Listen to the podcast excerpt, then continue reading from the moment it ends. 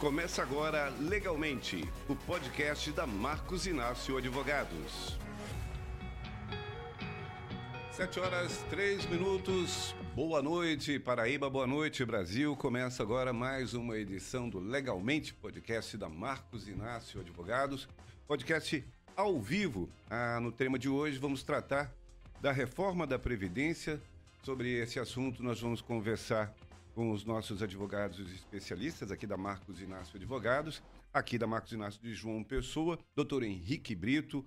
Seja bem-vindo mais uma vez. Obrigado por aceitar o nosso convite para tratar desse tema aqui conosco. Também irá participar conosco desse podcast legalmente, tratando da reforma da Previdência, doutor Glauco Lopes, lá da Marcos Inácio de Mossoró, Rio Grande do Norte, também complementando aqui essa bancada de hoje para tratar desse tema que interessa muita gente, interessa certamente a metade da população trabalhadora desse país. Doutor Glauco, seja bem-vindo, muito obrigado por atender o nosso chamado. Bom, composta a nossa mesa, já chamando a atenção dos internautas, muito obrigado por nos acompanharem. Vocês também podem formular as suas perguntas, né, trazendo aí os temas de, do seu interesse. Obviamente, o tema reforma da Previdência diz respeito a todos nós, como eu disse no início, Muita gente ainda não compreendeu metade daquilo que foi aprovado recentemente. Muitas dúvidas, sobram dúvidas né, e poucas certezas sobre o futuro desses trabalhadores e dessas trabalhadoras dentro da Previdência. Mas antes da gente começar a entrar nesse assunto, é, infelizmente a gente está vivendo um momento muito difícil no estado do Pernambuco. Nós tivemos lá já aproximadamente 127 mortes em decorrência é, das fortes chuvas né, e das consequências né, da falta de urbanização das cidades. Temos também um número muito grande de desabrigados, e aqui o que vale é a solidariedade. A gente já convida aqui os internautas, as pessoas que nos acompanham aqui no podcast legalmente. Nós vamos mostrar aqui um QR Code né, que traz aí o endereço de duas ONGs para as quais você pode mandar o seu donativo, mandar, enfim, aquilo que você puder mandar para ajudar essas pessoas que estão em dificuldades no Rio Grande do Norte, será muito bem-vindo. Então, é, basta você ver aí o QR Code, colocar o seu celular, você vai aparecer lá informações sobre duas ONGs, né, a ONG Anjos da Noite e a ONG Abrigo Emergencial Unificados, né, que tem essa, essa função de distribuir esses donativos é, a partir lá de, de Recife. Então, se você puder fazer a sua doação, coloca aí o celular aí, pegue as informações é, que estão no QR Code. E, enfim, faça a sua doação, ajude os nossos irmãos pernambucanos que estão enfrentando muita dificuldade nesse momento. Aliás, é, o Brasil inteiro está vendo dificuldade de ponta a ponta em razão das fortes chuvas, né? no, no Rio Grande do Norte também, né, doutor Glauco? Também está com. Chegou, a chuva já chegou por aí. Enfim, é essa hora de ser solidário, é a hora de poder ajudar, estender a mão aí aos nossos irmãos pernambucanos. Vamos voltar aqui para a nossa mesa, tratando desse tema da reforma da Previdência. É, é, eu queria pegar, porque eu já acompanhei esse assunto, porque sou interessado, eu estava em vias de me aposentar, já estou em muitas dúvidas sobre esse assunto, mas é, daquilo que vocês acompanham como profissionais, como especialistas, eu vou começar com o doutor, doutor Henrique, que já está aqui na, na mesa, do que é que o senhor destacaria, assim, o que, é mais, é, é, o que mais chama a atenção dessa reforma, as duas reformas que foram propostas até agora, 2019 e a, e a última, né? O que, que o senhor destacaria que chama mais atenção dos nossos internautas? Bom, Luiz, o que eu destaco, primeiramente, eu queria cumprimentar o doutor Glauco, certo? Boa noite, é um prazer estar aqui participando também contigo desse podcast. O que eu destaco, Luiz, um, que eu mais vejo que é um problem, uma problemática é no dia a dia das pessoas com relação ao valor do benefício que tá, está sendo concedido. Já há uma dificuldade gigantesca dos segurados da Previdência Social em acessarem os benefícios porque as regras elas se tornaram muito complexas. E as, além do mais, quando o segurado consegue ter acesso a um dos benefícios, seja um auxílio doença, uma aposentadoria por invalidez uma pensão por morte, o valor do benefício fica muito abaixo da média de salário que a pessoa tinha ou que a pessoa recebia enquanto trabalhava. Um exemplo disso é, digamos, a aposentadoria por invalidez, que é paga em 60% do valor da aposentadoria, do valor da média de salário, perdão. 60% do valor da média de salário. Esse doutor Glauco também tem alguma questão que ele identifica, mas o que eu identifico primeiramente é o valor do benefício quando o segurado consegue ter acesso. Bom, doutor Glauco, eh, o doutor Henrique já adianta aqui que é uma perda, né? Outros especialistas também apontam que a reforma traz muito mais perdas do que qualquer, qualquer vantagem, né? para uma parcela muito importante. Eu queria que o, que o senhor destaca de tudo que o senhor leu e compreendeu até agora dessa reforma. Ela prejudica mais ou ela ajuda de alguma forma? Olha, Ulisses, é, eu costumo dizer que a reforma da Previdência, ela, ela era um remédio amargo, certo? Ela era um mal necessário, porém, eu acredito que a, a, a, o legislador ele acabou exagerando na dose, certo? Então, exagerou na dose, esse remédio ficou amargo demais e, e um pouco difícil de digerir. É, eu concordo com, com, com o doutor Henrique com relação a, ao ponto principal que ele traz, que é justamente do valor do benefício. É, houve uma, uma, uma redução muito grande é, do valor do, do benefício, principalmente, é, por exemplo, o que ele citou com relação à aposentadoria por invalidez, e, e, e há um reflexo que a gente vai tratar logo mais, é, um reflexo muito forte na pensão por morte. Uhum. Né? Porque agora o cálculo passa a levar em consideração também é, para alguns segurados que não eram aposentados, né? É, no momento do, do, do, na época do óbito, é, esse cálculo é feito em cima da, da, da, aposentadoria por invalidez. É uma simulação. Então, assim, eu, eu também concordo que houve essa, é, de que houve essa, essa mudança muito drástica com relação a, ao valor do benefício.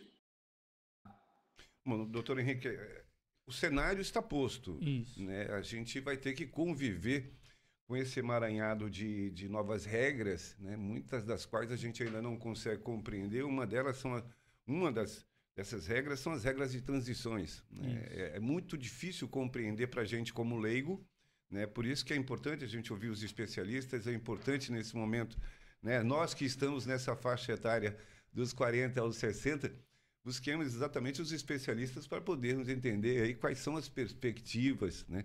para a nossa própria aposentadoria essa parcela ela é atingida em que medida? É, é, é, o impacto é maior né, nesse, nesse segmento específico?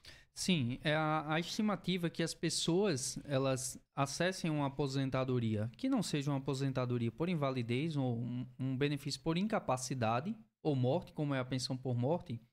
A ideia que a, que a Previdência lançou é que as pessoas só se aposentem quando completar uma média de 65 anos de idade o homem e 62 anos de idade a mulher. E para isso, o que a Previdência, a, essa reforma da Previdência foi pensada e criada, foi de uma forma escalonada para você atingir o tempo. É, Ulisses, para você ter uma ideia, a, uma das regras que foi criada é a regra de pontos. Para você ter, se aposentar, você teria que atingir uma determinada pontuação. Essa pontuação ela exige que o homem tenha 35 anos contribuído para o INSS e, e a mulher tenha 30 anos de contribuição para o INSS, no mínimo, tá? E somado o seu tempo de contribuição mais a sua idade, em 2022, o homem tem que atingir 99 pontos e a mulher tem que atingir 89 pontos. No próximo ano, isso vai ser aumentado para 100 pontos e para o homem e 90 pontos para a mulher. Então, isso, essa pontuação ela vai sendo acrescida um ponto por ano, uh, todo ano, até o momento que vai chegar que praticamente para o homem ter acesso a essa aposentadoria, ele vai ter que ter 65 anos ou mais e a mulher 62 anos ou mais. Uhum. Bom, só por essa regra, doutor Glauco, a gente já vê aí uma, uma grande dificuldade para muita gente, né? muitas dúvidas sobre, sobre se conseguiremos ou não nos aposentar. E aqui eu estou falando de, de valores é, é, é, mínimos né? de, de aposentadoria, não estou falando de grandes aposentadorias, é aposentadoria média. Né? Nós tivemos também mudanças, o senhor fala sobre é, a, a, o direito sobre aposentadoria aliás, por, por morte, também teve mudanças e também tem reduções nesse, nesse quesito, que já é muito triste, né? Porque você vai receber alguma coisa de alguém que já não está com você e aquilo ainda, enfim, vem um valor menor do que deveria ser. Exato. Exato. É, Ulisses, interessante. É, o benefício de pensão por morte, ele é uma prestação, né? é um benefício do regime geral de previdência social, que ele é destinado ao dependente do segurado. Uhum. Então, o dependente do segurado também é, é, tem direitos. Né? E, e, e, é justamente a, a, uma das prestações destinadas ao dependente é o benefício de pensão por morte, certo? É, e teve alterações importantes é, com relação às últimas reformas, né, principalmente a, reforma de 2019, é, na pensão por morte. Eu poderia começar citando, e aí a gente vai chegar lá na, na, no valor e na redução do benefício, mas uma, uma, é, é, uma alteração importante, por exemplo, é, vem com relação à, à própria qualidade de dependente, certo? É, a lei ela, na reforma da Previdência, ela colocou, inclusive a emenda constitucional, lá no artigo 23 da emenda constitucional número 103, uhum. ela colocou que equipara-se a filho, né, para fins de recebimento de pensão por morte, exclusivamente, certo, o enteado e o menor tutelado, certo? Retirando é, a, a questão do menor sob guarda. Né? E esse ponto é importante porque recentemente o STF entendeu que o menor sob guarda também é, pode ser equiparado a filho. Né? Então, para os nossos ouvintes, as pessoas que estão nos ouvindo agora nesse momento, é uma, é uma informação importante, né? é uma decisão do STF é, recente em que ela equipara também é, a filho o, o menor sob guarda. Então, isso é, é, foi uma alteração também trazida pela emenda constitucional número 103, de forma negativa e que o STF pontualmente corrigiu. Bom, sete horas. É... Pois não, doutor Glaucio. Pode concluir. Pode ficar à vontade, Luiz. É, 7 horas e 16 minutos, vocês estão acompanhando legalmente, podcast da Marcos Inácio Advogados. O programa de hoje nós estamos tratando de reforma da Previdência com os doutores especialistas, doutor Henrique Brito, doutor Glauco Lopes de Mossoró, doutor Henrique Brito aqui do escritório de João Pessoa. Eu vou criar aqui uma, uma família fictícia e a partir dela eu vou fazer algumas provocações para que a gente possa é, mais ou menos orientar aí, acho que a média né, dos que estão nos acompanhando. Nós vamos compor aqui uma família com o seu João, que tem 60 anos, 30 anos de contribuição. Vou colocar logo na metade. Dona Maria, esposa do seu João, que sempre trabalhou em casa. Dona Maria não tem, nunca teve um emprego formal, nunca teve a sua carteira assinada. O casal tem três filhos, sendo que um menor de menor de 16 anos.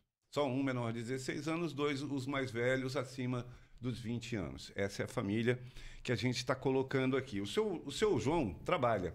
Ele ainda mantém ali o seu trabalho e está, é, doutor Henrique, com 30 anos de contribuição previdenciária. Nesse momento, qual é a situação do seu João? O seu João, ele, ele tem quanto tempo ainda que contribuiu? Cinco anos para ele concluir, dois anos para completar 62? Ou, né, e, e, aí ele aposenta com o que ele já contribuiu? O que, que ele deve fazer? É, Ulisses, essa pergunta é excelente. E eu imagino então que o seu João tem ali em torno de 60 anos de idade. 60 né? anos. 60 anos de idade e, e 30 anos de contribuição. Teoricamente, seu João ele só vai poder se aposentar quando completar os 65 anos de idade. Isso porque a Previdência Social ela exige um mínimo de 35 anos para que a pessoa se aposente de, é, não tendo 65 anos de idade, certo? Uhum. Se ele tiver 65 anos de idade, o INSS exige que ele tenha no mínimo 15 anos de contribuição, tanto o homem quanto a mulher, sendo que a mulher tem uma redução da idade para 61 anos e meio agora em 2022, que a partir do próximo ano vai ser 62 anos para a mulher. Então, seu João, ele vai ter que contribuir ainda pelos 5 anos que faltam para completar os 65 anos de idade. Ou, no mínimo, ele teria que contribuir para o que a gente chama de qualidade de segurado. Para que em um eventual, se é, ocorrer dele vir a falecer, os dependentes dele tenham direito à pensão por morte, ou dele vir a ter um acometimento de uma doença que o incapacite para o trabalho permanentemente ou temporariamente ele vir receber um auxílio-doença ou uma aposentadoria por incapacidade permanente. Então, seu João, nesse caso, ele teria que contribuir um pouco mais. Agora, Ulisses, veja, há algumas algumas situações que a gente consegue aumentar o tempo de contribuição do trabalhador. Isso é chamado contagem de tempo fictícia, certo? Uhum. Que é o caso de você ter exercido uma atividade que é insalubre ou perigosa, que lhe põe em risco, uma atividade de risco, certo? Por, por ser uma atividade perigosa ou uma atividade que lhe sujeita a um agente nocivo. Um ambiente insalubre, como quem trabalha com agentes biológicos, trabalha comumente em hospital, quem trabalha em indústria, que trabalha exposto a ruído, ou num posto de combustível exposto a hidrocarboneto. Essas pessoas elas conseguem aumentar o tempo de contribuição, certo? E nessa contagem de aumentar o tempo de contribuição, a gente consegue aumentar 40% no tempo de contribuição dela. Uhum. Um caso desse de seu João, se ele tiver trabalhado em torno ali de 15 anos ou 20 anos em ambiente insalubre, ele consegue aumentar mais 40% do tempo dele e já se aposentar. Uhum. Eu, vou, eu, vou, eu vou voltar, já que, daqui a pouco, a dona Maria. Você me explicar a situação da dona Maria, que sempre trabalhou em casa. Né? Como é que ela vai fazer para se aposentar? Mas eu vou para o doutor Glau colocando já aqui uma situação mais trágica. O desaparecimento do, doutor, do seu João e da dona Maria. Os dois desapareceram, só ficaram os três filhos, dois maiores de 20 e um menor de 16. Né? Como é que esses filhos podem proceder? Eles têm algum direito a buscar esse benefício do auxílio por morte? É, é, Ulisses, vamos lá, vamos lá, vamos pegar esse exemplo aqui. Vamos fazer, vamos fazer um, uma comparação entre as regras, é, ante, a regra anterior, a reforma da Previdência e a regra atual, certo? É, digamos que seu João, certo? Ele faleceu, Dona Maria faleceu também, mas digamos que é, o único segurado era seu João, certo? A gente vai tratar do, de seu João. Exato. Antes da, da, da reforma da Previdência, se o seu João falecesse e ele, e ele tivesse, por exemplo, ele tivesse, faleceu aposentado, certo? E ele tinha lá a aposentadoria dele 3 mil reais, certo? O valor da pensão ia corresponder a 100% do valor da aposentadoria que o, que o segurado é, falecido recebia, Uhum.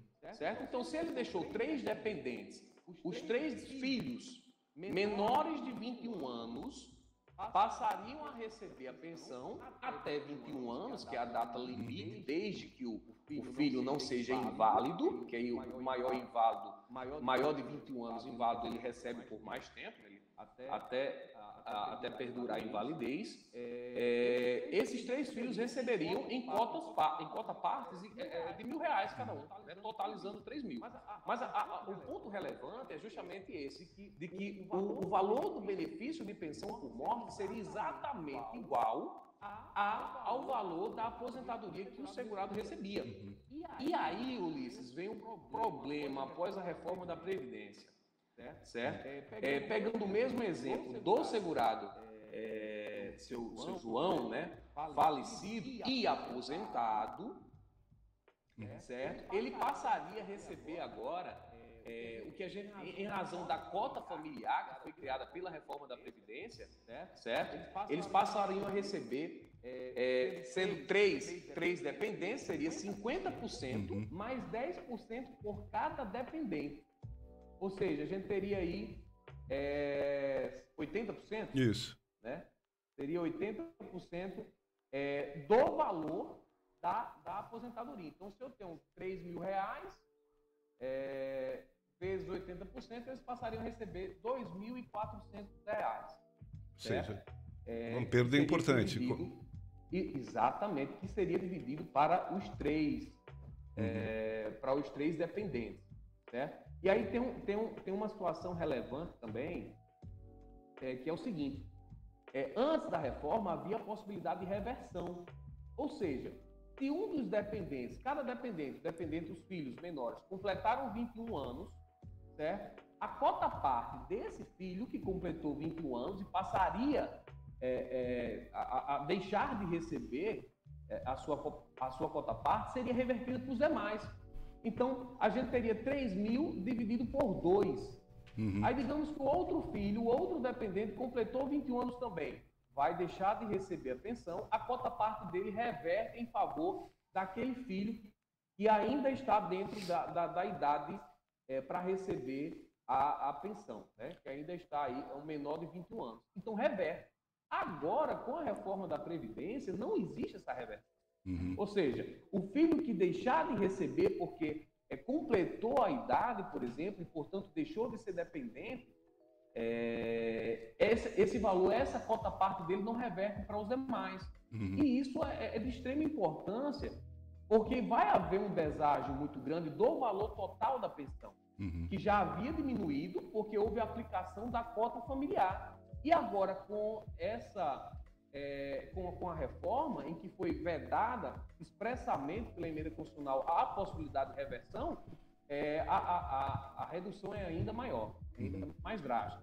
Pois é, eu, eu, a gente está olhando aqui, doutor Henrique está acompanhando. Eu vou, eu vou puxar agora a história da Dona Maria, que é a história de muitas, muitas mulheres desse Brasil afora, que trabalham a vida inteira dentro de casa, que não têm uma atividade fora do lar e que muitas delas sequer imaginam que possam ter algum tipo de direito previdenciário. Né? Então, vou colocar a pergunta para os dois. Essas pessoas elas podem ser enquadradas no, no direito previdenciário, doutor Henrique? É, eu fiz os cálculos aqui enquanto o doutor Glauco estava falando, sabe, Ulisses? E hum. bem rapidinho, essa pensão de 3 mil, outrora de 3 mil, doutor Glauco, ficaria 640 reais para cada um. Uhum. Nessa situação posta. Pois. Então, uma perda gigante. Mas voltando doutor, à pergunta. Sim. Doutor Henrique, só, só um adendo. É, e, e olha que eu fiz o, a, o, cálculo levando em consideração que o segurado falecido ele era aposentado. Foi. Se ele não fosse aposentado, o cálculo seria é, teria que se fazer uma simulação é, de uma aposentadoria por invalidez. Ou seja, seria 60%, né? É, de 60%. É, eu verdade, fiz não, esse. 80%, 60%, ou seja, ia haver uma redução ainda maior. É, eu fiz esse cálculo justamente considerando que ele não era aposentado por invalidez. Porque foi no, no caso exemplificativo aqui, como ele tinha 30 anos de contribuição, ele receberia uma aposentadoria por invalidez para ele, daria um valor de 80%, ou seja, 2.400. A renda do trabalhador é de 3.000 e o valor ficaria 2.400. Então aí ele já teria uma perda de 600 reais mensais. Como tem três dependentes, né, no caso que Dona Maria também no exemplo ela viria a falecer, o valor seria de 1.920, que rateado entre os três daria 640 reais. Agora veja, Ulisses, por isso que eu iniciei a questão do impacto. Qual o maior impacto que eu vejo na reforma da Previdência? É com relação ao valor do benefício. E eu chamo a atenção para a necessidade de fazer, um, de fato, um, uma programação financeira e um planejamento previdenciário porque muitos trabalhadores eles já recolheram durante toda a sua vida contribuições para o INSS. E muita gente, até no, no caso que você perguntou, está ali na faixa etária de 40 a 60 anos de idade. Quem está muito preocupado mais com a aposentadoria hoje está próximo dos 60 anos de idade, que já fez toda a sua programação de ter uma aposentadoria, uma estabilidade no INSS, e muitas vezes vai levar um, um caso desse, de uma aposentadoria por invalidez com a perda de 40% do valor da sua renda e uma pensão por morte que pode chegar a uma perda de 60% do valor do, da renda do instituidor. E além disso, doutor Glauco, ainda vem uma outra questão, a, a regra de acumulação de benefícios, que geraria um impacto Exatamente. ainda maior, né? Uhum. Mas, Ulisses, é, respondendo a, a sua pergunta objetivamente, no caso de Dona Maria vi a falecer, ou, perdão, vi a falecer não. Dona Maria, se ela teria algum direito a algum benefício. A Previdência Social, ela dispõe de um ela, ela paga um benefício que é custeado pela assistência social, que é um amparo ao idoso ou à pessoa com deficiência.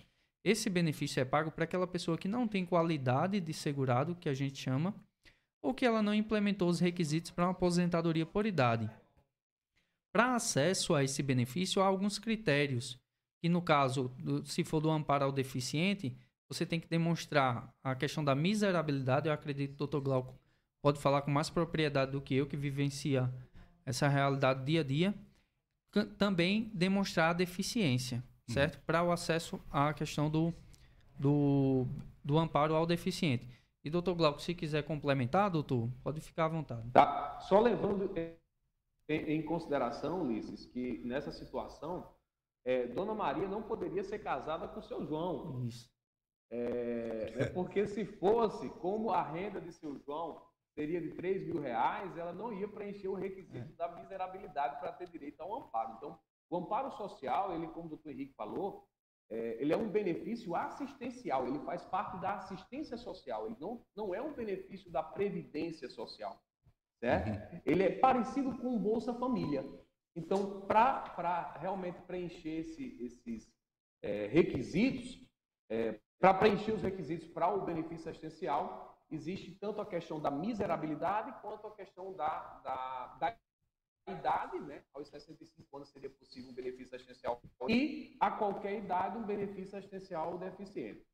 Ah, é, é, só lembrando, é, Ulisses, para a gente acrescentar aqui é, um tema interessante também, é, com relação ao que a gente falou com relação à redução do valor da pensão por morte, é, essa, essa, essa redução com relação à cota familiar, aplicação da cota familiar, já é uma tese certo? Uma tese jurídica que está sendo trabalhada, inclusive, nos tribunais agora. Então, assim, é, os escritórios de advocacia já estão judicializando essa, essa matéria para pedir justamente a exclusão familiar na pensão por morte.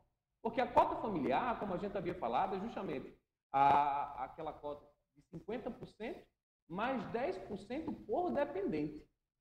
Uhum. Certo? É, mas a tese trabalha justamente em que essa a aplicação dessa cota familiar ela é inconstitucional, ela fere alguns princípios constitucionais. Então, há esperança dentro da. da, da dessa... A gente ainda vai fazer uma abordagem nesse aspecto da constitucional, né, da reforma da reforma previdenciária, o que, que isso pode gerar de ruído ainda para frente. Né? O senhor já traz aí uma movimentação nesse sentido. Eu já quero só aqui agradecer aqui aos internautas que estão nos acompanhando a GCL Rayane, uh, Alana Lopes, Heraldo Barros, Yasmin Karim, Karen, uh, também temos aqui o doutor Henrique Toscano nos acompanhando. Enfim, agradecer aí aos internautas, o pessoal que está acompanhando o podcast legalmente. Se você não fez a sua doação ainda ao povo pernambucano, acompanhe aí o QR Code, tem aí os dados da ONG Anjos da Noite, também Abrigo Emergencial Unificado. Se você puder fazer a sua doação, se você puder ajudar o povo pernambucano está precisando muito, um número assustador de pessoas que perderam suas vidas e outro número ainda maior de pessoas que estão desabrigadas. Seguimos aqui com o Legalmente, podcast da Marcos Inácio Advogado, to todas as quintas-feiras, ao vivo, tratando de diversos temas, tratando de cultura, tratando de direito, tratando de sociedade, enfim, com a participação dos nossos internautas que nos acompanham, que acompanham as produções, os conteúdos da Marcos Inácio Advogado. Você acompanha aqui no canal do YouTube, no Facebook, no Instagram, no Spotify, enfim, todas as plataformas têm conteúdos da Marcos Inácio Advogados. Voltando aqui para a nossa conversa, eu vou tratar aqui mais do cotidiano dos senhores advogados. Né? Eu imagino que é, dúvidas não, não faltam né? sobre o tema reforma da Previdência. Para gente que está lendo é uma dificuldade muito grande em compreender. Para vocês que estão vivendo, eu acho que já fica um pouco mais claro todo esse cenário. Eu queria, a partir exatamente desse atendimento que vocês fazem, né, desse cotidiano de vocês como advogados, eu queria saber de um e outro qual é a principal dúvida, qual é o principal tema que as pessoas têm vindo buscar, qual é a principal informação. Vou começar com o doutor Glauco lá de Mossoró. É, Ulisses, um, um, tema importante, relevante, e que, e que é, nessa a gente tratando aqui por morte, é, é, objeto de indagação por parte de, de, muita gente, é com relação ao período de duração da pensão, né? É, após 2015, né, a reforma lá em 2015, a pensão ela passou a ter um prazo, né, é, para o cônjuge, né? principalmente para, ou seja, a, a, gente teria um tempo, né? É, primeiro a gente teria que comprovar que o segurado ele teria mais de 18 meses de contribuição. Aliado a isso, a gente precisaria comprovar que da data do casamento, do início da união estável, é, a gente teria de dois ou mais anos, certo?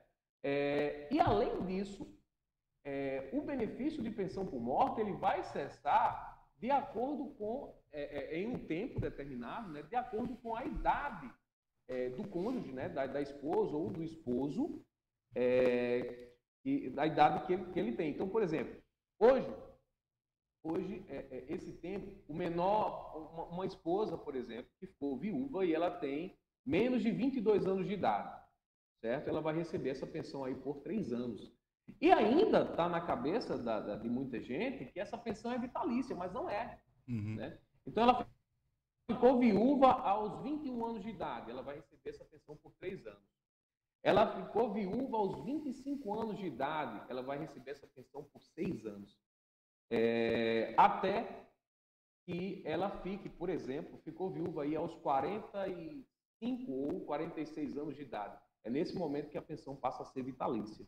Uhum. Então, isso é um ponto importante, é, que é objeto de, de, muita, de muita pergunta, de muita dúvida, porque ainda tem essa, essa, essa imaginação de que a pensão ela é vitalícia. Não, ela, só, ela é vitalícia a partir dos 45 anos, que, que já foi é, uma, uma. já Antes era 44, né? Já uhum. teve uma alteração em razão de uma de uma portaria do Ministério da Economia, portaria 424, é, agora de 2020, e que passou a valer a partir de janeiro de 2021. Doutor Henrique. É, Ulisses, o que eu destaco, o que tem aparecido muito nos atendimentos que a gente realiza e dúvidas também, são segurados que, da forma como se vem contribuindo a partir da reforma da Previdência. Isso porque o INSS exige que a contribuição ela tenha um valor mínimo para todas as categorias. E o valor mínimo é de um salário mínimo. Ou seja, eu vou contribuir uma alíquota de 5, 11 ou 20% no mínimo sobre o salário mínimo. E o que é que ocorre? A, a questão do contrato de trabalho permitido pela CLT que você não necessariamente precisa pagar um salário mínimo para o trabalhador. Então, nesses casos, vem muito trabalhador para atendimento conosco que a gente precisa pedir que ele faça, realize a complementação das contribuições que foram realizadas abaixo do mínimo. Também durante o período da pandemia, muita gente deixou de contribuir para o INSS. Então vem muita dúvida sobre questões de contribuição em atraso. Em que momento eu posso fazer o recolhimento em atraso? Então é necessário ficar muito atento, por quê? Porque a contribuição em atraso, da forma que for realizada e se for inadequada, é, você pode não computar esse período para fins de aposentadoria, para fins da questão de carência. E por que, que é carência, Ulisses? Porque o INSS exige, exige que você tenha um número mínimo de contribuições para você ter acesso a um benefício. A título de exemplo, é a aposentadoria por idade, que você precisa ter no mínimo 15 anos de contribuição e 180 meses pagos em dia, sendo algumas possibilidades de recolher em atraso, certo? Então, é necessário que o segurado ele tenha uma atenção especial e, de forma prévia, consulte um advogado. Há alguns contadores, Ulisses, que orientam a fazer um pagamento, é, regularização através de GFIP, que nem sempre é adequada, a recolher de forma extemporânea, que também muitas vezes não é adequada, tá? Então, o ideal é consulte um advogado para que ele identifique exatamente quanto tempo de contribuição você tem, o segurado tem, e, e delimite que períodos você pode pagar em atraso. Uma outra dúvida que é recorrente é se eu posso pagar em atraso para fins de eu obter a aposentadoria antes dos 65, no caso de homem, e antes nos 61 anos, an, é, 61 e meio de idade da mulher, tá? Você pode pagar em atraso, sim, mas é necessário verificar qual é o período que você está recolhendo em atraso e em que regra de transição você vai se enquadrar. A título de exemplo, Luiz, eu posso pagar em atraso para me enquadrar na regra do pedágio de 50%? Eu diria que sim. Você pode. Você não pode pagar esse período em atraso se for anterior a 2019. Mas de 2019 para cá, de, da, de novembro de 2019 para cá, se você deixou de pagar a Previdência e você já tinha 33 anos contribuído em 2019 no caso de homem e 28 anos no caso de mulher de contribuição para o INSS, você pode pagar o período de novembro de 2019 para cá e se enquadrar numa regra dessa de pedágio de 50%, numa regra de pedágio de, de 100%. Ou mesmo nas regras de ponto e idade mínima. E para isso, não necessariamente tem que ser o período 2019 para cá, pode ser qualquer período. Deixou de pagar lá nos anos 90, Henrique, um, um lapso de INSS de 5, 6, 7 anos. Eu posso pagar? Pode sim, pode pagar, desde que você comprove que a época exerceu uma atividade remunerada e que você é devedor da Previdência Social e aí o INSS gera um, uma guia de boleto para você pagar e após fazer esse pagamento você pode requerer o benefício, tá? Ulisses e Dr. Glauco eu até chamo a atenção, por quê? Porque há muitos segurados que fazem um recolhimento em atraso de um período anterior a 1996 que não deveria pagar juros nem correção monetária. Juros de mora e correção monetária. E o INSS tem cobrado esses juros dos segurados. Você pode, inclusive, pedir a restituição desse, desse valor que pagou a maior, tá? Ainda que a pessoa esteja aposentado. Uhum. Bom, é, doutor Henrique, só, só, falando sobre essas regras de transição, a gente já imagina aqui a dificuldade para compreensão, por isso é muito bom ouvir especialistas, buscar advogados. Você que está aí é, acompanhando legalmente hoje, você que está próximo de se aposentar, ou imagina que esteja próximo de se aposentar, busque informações, é o melhor caminho, é a melhor forma da gente tentar compreender isso tudo. Doutor Glauco, o senhor já deu uma provocada no início, um, um pouco atrás, tratando exatamente dessa questão da judicialização. Para quem acompanha, eu como jornalista acompanhei todo o processo da reforma da Previdência, a maneira como ela foi, foi promovida, né, a toque de caixa, enfim, com muito pouca discussão com a sociedade. É, a gente estava acostumado sempre a ter as comissões temáticas que levavam ali as pessoas representativas da sociedade e os debates se davam em busca ali de, de, de, de caminhos é, que beneficiassem o máximo da, da população. De fato, isso não ocorreu com a reforma da Previdência. Talvez daí aquilo que o senhor falou agora há pouco, né? Talvez nós tenhamos ainda pela frente um caminho que perpasse aí pela judicialização. Bem, Luiz, é, é, só pegando aqui um gancho do que o doutor Henrique estava falando, que eu acho importante até para os nossos ouvintes, é, é, para que eles possam, sa possam saber, é que ele, o doutor Henrique falou do, do, de carência para benefício. Uhum. E a pensão por morte é um benefício que não necessita de carência. Então, está 13, artigo 26, inciso 1, é, não há previsão de carência para a pensão por morte. Mas aí já entrando nessa questão da, da, da judicialização, certo? Teve uma, uma, situação importante também com relação a, a um prazo prescricional que foi criado para o menor de 16 anos, certo? Que também está sendo objeto de, de, de, judicialização. Porque é o seguinte, é, antes da reforma da, da Previdência, o benefício é, de, de, pensão por morte, ele, ele, passa, ele, ele contava né, é, da data do óbito certo? É para o menor de 16 anos, independentemente da data do requerimento. Né? Independentemente da data do requerimento, ele ia contar da data do óbito. A reforma trouxe um, um dispositivo que diz o seguinte: olha, até 180 dias, se o menor de 16 anos requerer o benefício até 180 dias da data do óbito, aí vai contar da data do óbito. Agora, se ele requerer após os 180 dias, conta da data do requerimento. E isso entra é, em confronto com dispositivos do Código Civil. Isso entra em, em, em confronto com, com, com dispositivos que prevê que não existe prescrição para pessoa absolutamente incapaz. E o menor de 16 anos, ele é um absolutamente incapaz.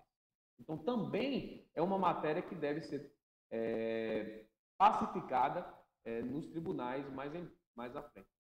Doutor Henrique. É, eu queria adicionar com relação a essa questão da, da judicialização. De fato, há um grande número de judicialização de questões é, com relação à reforma da Previdência. E, Ulisses, o que você falou sobre atropelos de discussão com a sociedade ficou muito claro com a aprovação dessa emenda, que é, que é a reforma da Previdência, ao passo que a, a emenda ela deixou que algumas discussões fossem tratadas por lei complementar. Um ponto dela é a questão da contribuição única. Veja que eles não discutiram como deveria ser a reforma da Previdência, que criou-se uma brecha que você poderia fazer uma contribuição única e receber 60% do, do valor do teto da Previdência Social. Isso foi corrigido, teoricamente, foi corrigido é, agora no mês de maio, com a instituição de uma lei que exige no mínimo 108 contribuições mensais. Então essa reforma da previdência ela deixou muita muita coisa em aberto que acaba sendo é, corrigida através de lei complementar. Isso eu, eu defendo a ideia, Ulisses, que muita coisa vai ser judicializada e que o próprio Congresso vai acabar corrigindo ou, ou mudando nas regras da aposentadoria. Um dos exemplos o Dr. Glauco já trouxe, que é a questão da cota familiar, esse percentual de 50% mais 10%, por quê? Porque é uma legislação que já havia sido revogada no ano de 1995 para que a pensão fosse estabelecida no valor de 100% da, da renda média do instituidor da aposentadoria que ele recebia. E essa regra que fosse, é, essa regra da cota familiar voltou novamente na emenda 103.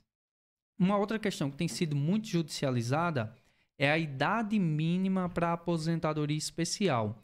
Para você ter acesso à aposentadoria especial, o INSS estabeleceu duas regras, sendo ela uma de pontos, você tem que trabalhar por no mínimo 25 anos em um ambiente insalubre ou perigoso, ou 20 anos se for mineiro e 15 anos se for mineiro de subsolo em frente de trabalho.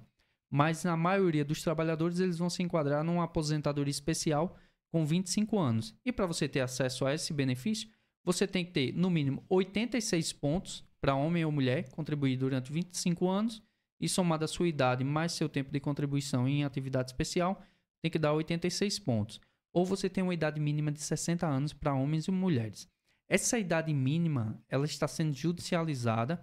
Por quê? Porque ela é inconstitucional.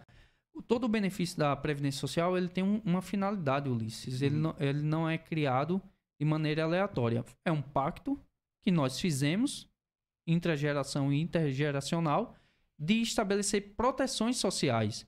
A proteção ela é a pensão, a, a ausência do, de um dos cônjuges, ela é uma, uma proteção social em virtude da incapacidade temporária do trabalho ou incapacidade permanente, no caso de um, de um recebe, do segurado receber um auxílio-doença, uma pensão por, ou uma aposentadoria por invalidez, e uma proteção também para aqueles trabalhadores que é muito merecida e que exercem uma atividade que é insalubre ou perigosa. Então, você estabelecer uma idade mínima para isso, você vai estar colocando a pessoa em uma situação de risco por muito mais tempo. Imagine um trabalhador que começa a exercer sua atividade aos 18 anos em um ambiente insalubre, ou se ele tiver sido menor aprendiz, ele, ter, ele pode começar aos 16. Então, imagine ele começar aos 18 anos a exercer uma atividade que é insalubre e ter que trabalhar até os 60 anos de idade, durante 42 anos, em um ambiente extremamente insalubre, para ter acesso a uma aposentadoria especial. Isso vai, vai fazer com que? Vai fazer com que a proteção que a gente pede, que é a aposentadoria especial, ela não tenha uma finalidade. No, o que pode ocorrer para esse trabalhador é que quando ele for ter acesso à aposentadoria, na verdade ele não vai se aposentar especial, e sim por invalidez.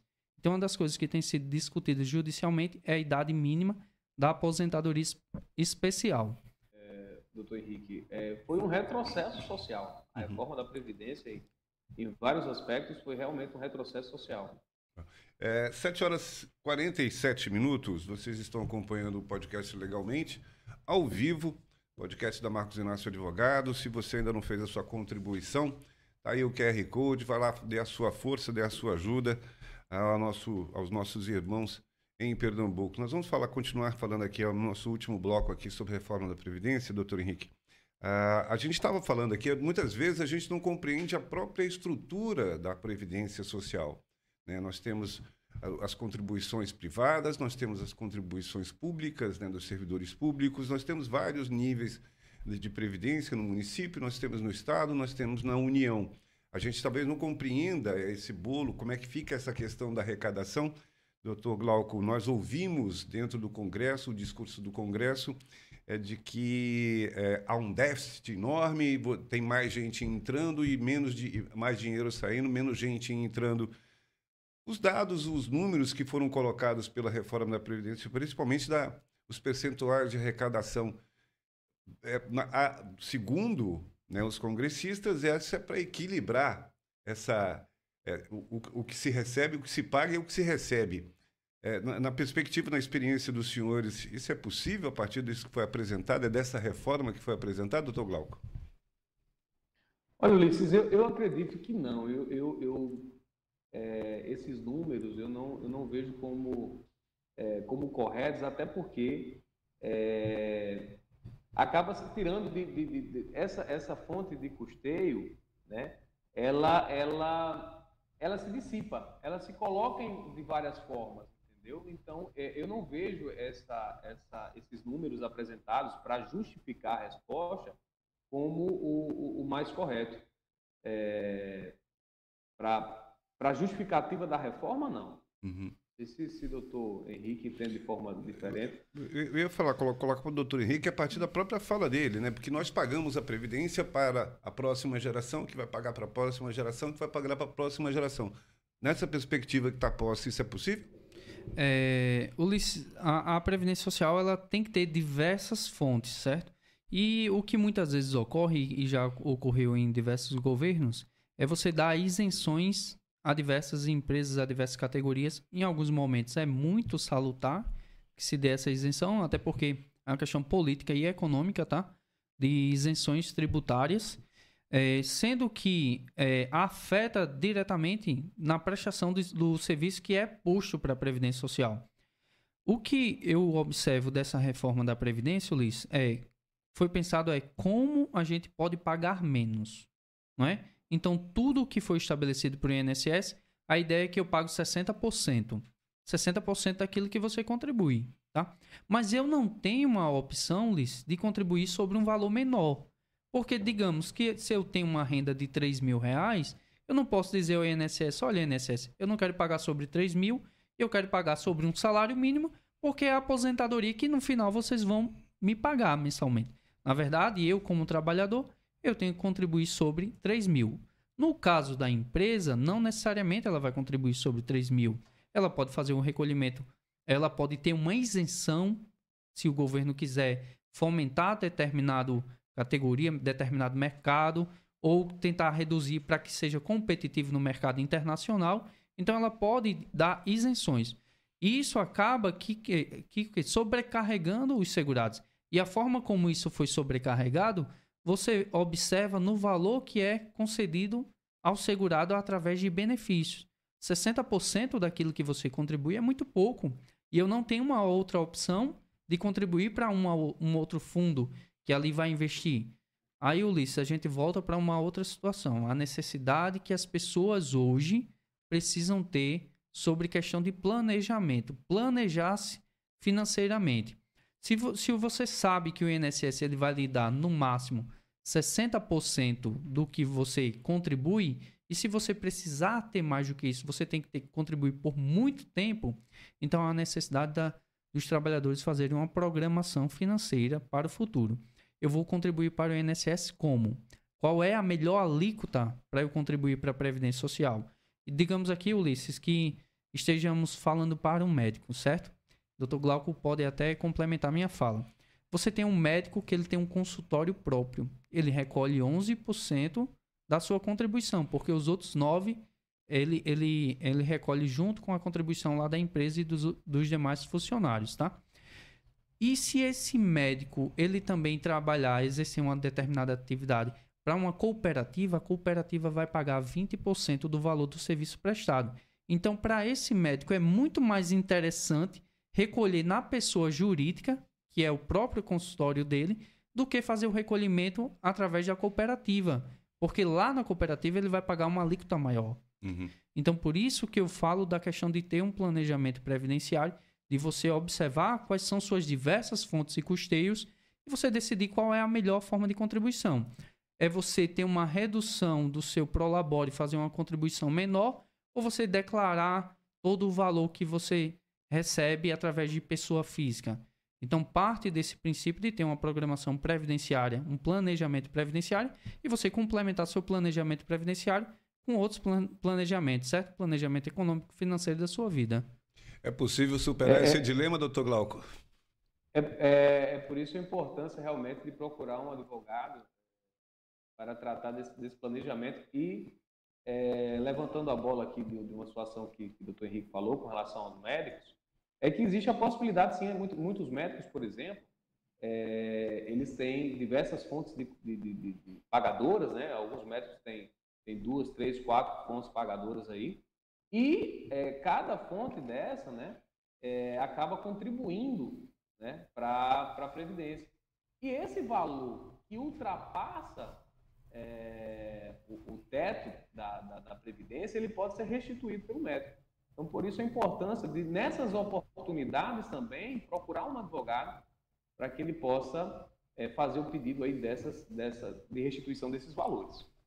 Bom, 7 horas e 54 minutos, nós vamos chegando aqui ao final de mais essa edição do Legalmente, ao vivo aqui, podcast da Marcos Inácio Advogados. A gente tem muito assunto para tratar, obviamente, né? O tema, o tema é complexo, a gente ainda está se debruçando, tentando compreender os desdobramentos, principalmente como é que vai atingir uma parcela significativa de trabalhadores e trabalhadoras desse país estão aí nessa, nessa situação de limbo, né? entre, entre os 50 e os 60 anos, sem entender exatamente qual vai ser o melhor caminho. Mas o podcast está aqui, os nossos advogados também estão aqui. A gente vai conversar mais vezes sobre a reforma da Previdência. Com certeza, esse assunto ele não se exaure hoje. A gente vai ter que aprofundar ainda mais a partir também das decisões que vão ser tomadas, né, doutor Glauco? Que a gente vai ter que acompanhar. Né? Muita coisa pode ser modificada ainda. Mas, de qualquer forma, já foi muito interessante. Hoje eu tenho certeza que os nossos internautas já compreenderam a, importância, né? principalmente quem está na faixa dos 40, de se planejar. Isso é possível, né, doutor Henrique? Verdade. Planejar do ponto de vista da Previdência, do, de, de como, como envelhecer aí com, com mais dignidade, apesar de, de, dessa reforma, né, doutor Glauco? Então, eu agradeço muito a participação dos senhores aqui já aguardando os próximos, próximos programas para que a gente possa aprofundar ainda mais esse assunto. Doutor Glauco, muito obrigado. Eu que agradeço, Ulisses, agradeço a todos os ouvintes, doutor Henrique. É, fico muito feliz e espero voltar outras vezes aqui para debater Volta... Reforma da Previdência e outros temas. Voltará sim, com certeza. Doutor Henrique, já, nosso sócio aqui também, é. muito obrigado também pela sua participação conosco. Ulisses, doutor Glauco e a todos que nos assistem, eu agradeço também pela oportunidade de estar aqui e, de fato, quero voltar aqui ao programa legalmente. E também sou um ouvinte, certo, Ulisses? Assíduo igual a todos os outros que estão conosco, nos acompanhando. O que muito honra a nossa equipe aqui pelo trabalho que a gente vem fazendo aqui, ter essa audiência qualificada. É muito bom, muito obrigado mais uma vez, doutor Henrique. Lembrando pessoal que vamos dar força aí para o pessoal, para os nossos irmãos lá em Pernambuco. Tem o QR Code aí, você pode pegar as informações, mandar as suas doações, né? Temos também que agradecer aqui, Samuel, a João Salles, a Carla Leite, Thaís Delfino, Marisaldo José Furtado também, da, parabenizando aqui o doutor Henrique, doutor Glauco, muito obrigado. Larissa Dias, a Joelle Dias também acompanhando o nosso podcast legalmente. Quero agradecer aqui a toda a equipe, a nossa gerente, a Ana Etiel, Ana Etiel, também nosso Luiz Lambert, coordenador de jornalismo, nosso querido Vitor, diretor de mesa, diretor de imagem, Fernando, Joel, toda a equipe que faz aqui o marketing e comunicação da Marcos Inácio Advogados. 7 horas 57 minutos, podcast legalmente fica por aqui. Domingo tem uma novidade da Marcos Inácio, uma ação de sustentabilidade, uma ação de responsabilidade social que vai acontecer lá no Parque Paraíba. Né? Nós teremos uma ação lá plantando mudas, não sei, serão 600 mudas de árvores que serão plantadas nessa ação da Marcos Inácio Advogados. Domingo, né, pela manhã, lá no Parque Paraíba 1. Parque Paraíba 1, é, aliás, Parque Paraíba 2 é pertinho um do outro, né, Luiz? Mas, enfim, vai ser uma ação bacana. Se você quiser participar, plantar lá a sua muda, é só comparecer, aparecer e participar dessa ação de responsabilidade social. Fim de mais uma edição do podcast Legalmente. Muito obrigado pela sua atenção. Quinta-feira tem mais, pontualmente às sete da noite e ao vivo. Muito obrigado e até lá. Você ouviu Legalmente, o podcast da Marcos Inácio Advogados.